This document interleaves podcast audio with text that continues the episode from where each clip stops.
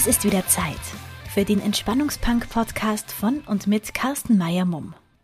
Hi, long time no here.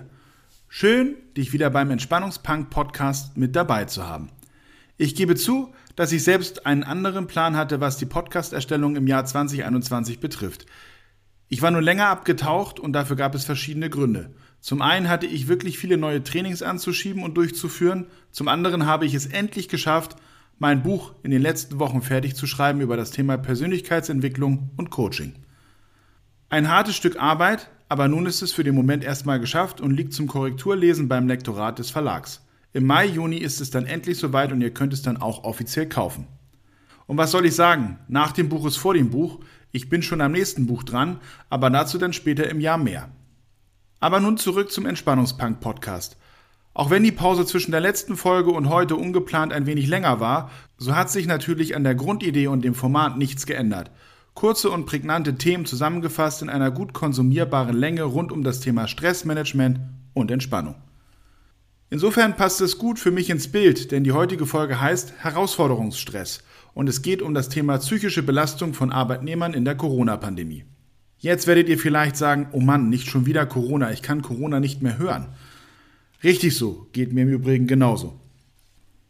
Ich will mich gar nicht so sehr mit dem Virus an sich beschäftigen, sondern auch hier mal unseren Blick in die Zukunft richten, was wir uns durch die Thematiken Lockdown, Homeoffice, Homeschooling und so weiter alles auch gegebenenfalls an Spätfolgen antun.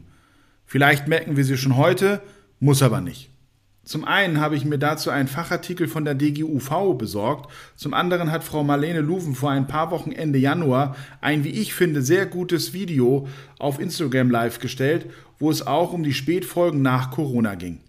Sie sagte damals, dass sie Sorge hat, dass wir uns in zwei bis drei Jahren eingestehen müssten, dass der Lockdown das Falscheste war, was wir uns hätten antun können, zumindest über einen so langen Zeitraum dass wir die Infektionszahlen nicht gegenüberstellen zu den durch den Lockdown entstehenden Problemen, Krankheiten und Situationen, um eine gesamthafte Betrachtung zu erhalten. Die Abwägung zwischen Wirkung und Nebenwirkung, die durch den Lockdown entsteht. Da spricht mir Frau Luven aus dem Herzen. Und das sage ich nicht nur als Vater von drei Kindern, sondern auch als Coach, der auch in dem Kontakt mit seinen Klientinnen sieht, was diese Lockdown-Situation mit Menschen macht. Gefühlt sind alle gereizt und zermürbt, im Straßenverkehr, im beruflichen Kontakt oder auch im sozialen Umfeld. Und ich merke es natürlich auch an mir selbst. Dabei geht es mir nicht nur um das Zermürbtsein, sondern auch um das Vermissen der Dinge und Selbstverständlichkeiten, die wir zeitlebens immer so hatten und einfach gemacht haben. Ich gebe ein Beispiel. Seit Monaten bestellen wir zu Hause nur noch online unseren Wocheneinkauf und lassen uns diese Einkäufe liefern. Ich hätte mir niemals träumen lassen, dass ich das Einkaufen im Supermarkt vermisse und wie viel Selbstdisziplin es kostet, eben nicht in den Supermarkt zu fahren und da einfach zu shoppen. Dass es vielen anderen auch so zu gehen scheint, zeigt ja die Dichte an Personen in gefühlt allen Supermärkten im Vergleich zur Vor-Corona-Zeit. Selbstdisziplin in Zeiten, wo man mit den Nerven runter ist, eine ganz schlechte Kombination. Auch für mich. Der Fairness halber muss man natürlich sagen, dass die Disziplin, nicht einkaufen zu gehen, ein anderes Stressniveau hat, als beispielsweise die Kinder im Homeschooling mit seiner täglichen Arbeit und dem Haushalt unter einen Hut zu bringen.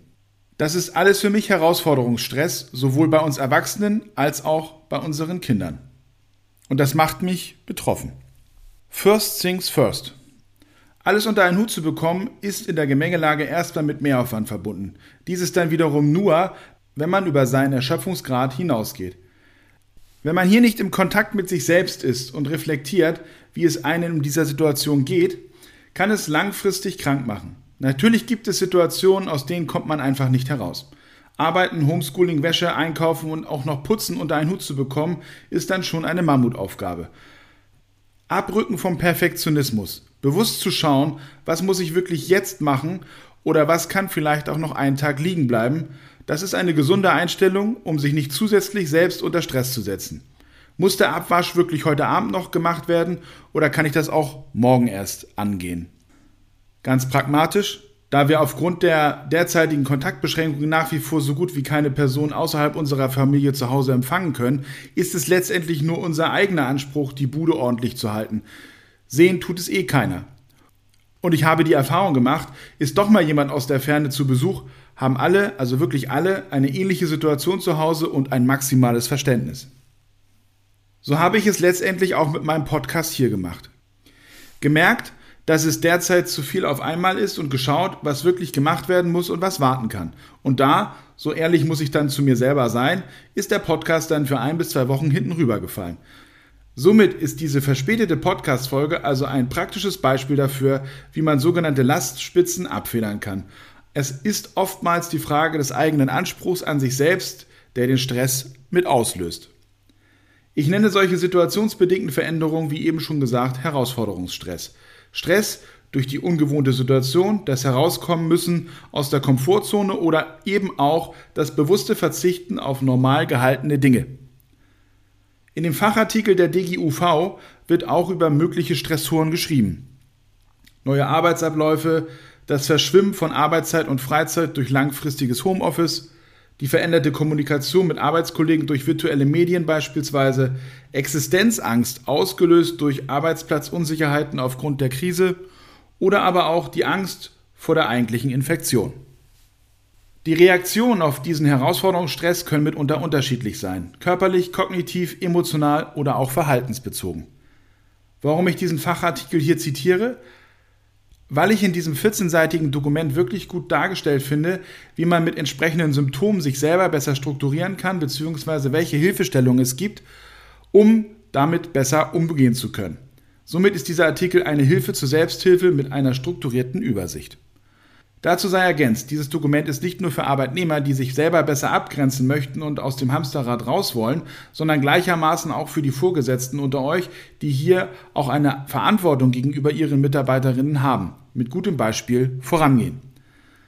Was die Reduktion des Herausforderungsstresses bezogen auf die tägliche Arbeit betrifft, so gibt dieser Artikel einen Dreiklang vor, den ich sehr gut nachvollziehen kann – Sinnhaftigkeit, Verstehbarkeit und Handhabbarkeit sind die drei Level, um Stress in der Situation zu reduzieren und er weist auch klar aus, welchen Anteil die Führungskraft dabei hat. Mir ist natürlich bewusst, dass ich hier einen recht großen Spagat versuche und den Herausforderungsstress verursacht durch die Folgen der Pandemie in einem Kompakt-Podcast darzustellen versuche. Ich sehe aber die Inspiration dieses Podcasts auch darin, weiterführende Ansatzpunkte für beispielsweise eigene Reflexionen hier mit aufzugreifen und darauf zu verweisen, wenngleich ich nicht alle Facetten des Themas inhaltlich wie zeitlich beleuchten kann. Insofern habe ich sowohl die Links zum Video von Frau Luven sowie zum Fachartikel der DGUV mit in die Shownotes dieses Podcasts gepackt und lade euch entsprechend ein, hier bei Interesse nochmal weiterführend zu schauen und sich einzulesen und damit auseinanderzusetzen. Wie geht es dir mit den Auswirkungen des Lockdowns? Merkst du auch Veränderungen an dir? Wie gehst du damit um? Hast du auch eigene Lösungsstrategien? Das war es schon wieder mit der heutigen Folge des Entspannungspunks. Ich freue mich auf dein Feedback via Instagram und auch auf deine Ideen für neue Themen und Folgen. Bis zur nächsten Folge, dein Carsten. Diesen und weitere Podcast-Folgen vom Entspannungspunk findest du unter Spotify, Deezer und iTunes. Für weitere Informationen zum Entspannungspunk und dem entspannungstherapeutischen Angebot gehe einfach auf entspannungspunk.de. Stay relaxed and funky.